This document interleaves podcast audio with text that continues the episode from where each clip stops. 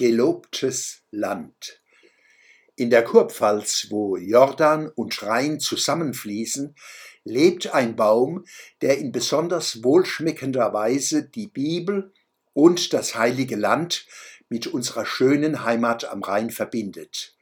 Neben Palme, Weinstock, Ölbaum und Dornbusch gehört der Feigenbaum zu den besonderen Pflanzen in der Bibel, die zu tiefgründigen Gleichnissen herangezogen werden.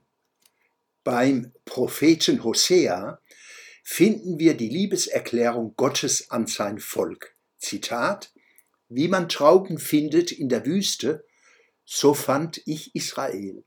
Wie die erste Frucht am jungen Feigenbaum, so sah ich eure Väter. Zitat Ende, Hosea 9, Vers 10. Trauben in der Wüste, das gleicht einem Wunder. Kann man jemandem inniger sagen, dass man ihn liebt? Im Buche Richter finden wir die Jotam-Fabel, in der die Bäume sich treffen, um einen König zu wählen. Sie tragen auch dem Feigenbaum die Macht an. Zitat: Komm, sei du unser König. Der Feigenbaum sagte zu ihnen, soll ich meine Süßigkeit aufgeben und meine guten Früchte und hingehen, um über den Bäumen zu schwanken? Zitat Ende, Richter 9, Vers 11. Nachdem die früchtetragenden Bäume allesamt abgelehnt hatten, sich mit etwas so Üblem wie Macht und Herrschaft zu beflecken, blieb nur der Dornstrauch als Herrscher übrig. Der würde herrschen mit seinen Mitteln und alle unter seine Herrschaft zwingen. Über diese Fabel sollten wir nachdenken, wenn uns die Politik wieder einmal zum Hals heraushängt. Im Matthäusevangelium leuchtet eine Weisheit, die zum geflügelten Wort wurde. Zitat: An ihren Früchten sollt ihr sie erkennen.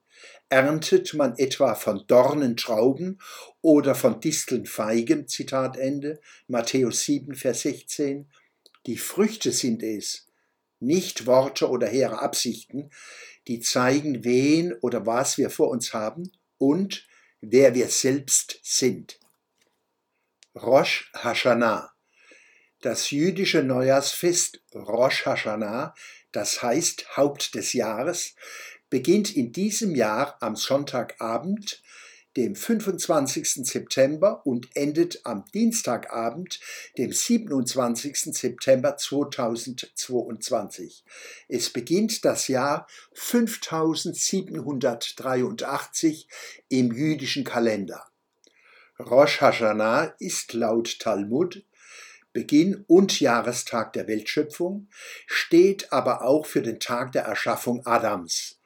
Es ist der Tag der Forderung, Bilanz zu ziehen über das eigene moralische und religiöse Verhalten im abgelaufenen Jahr und man tritt mit Gebeten für eine gute Zukunft vor Gott.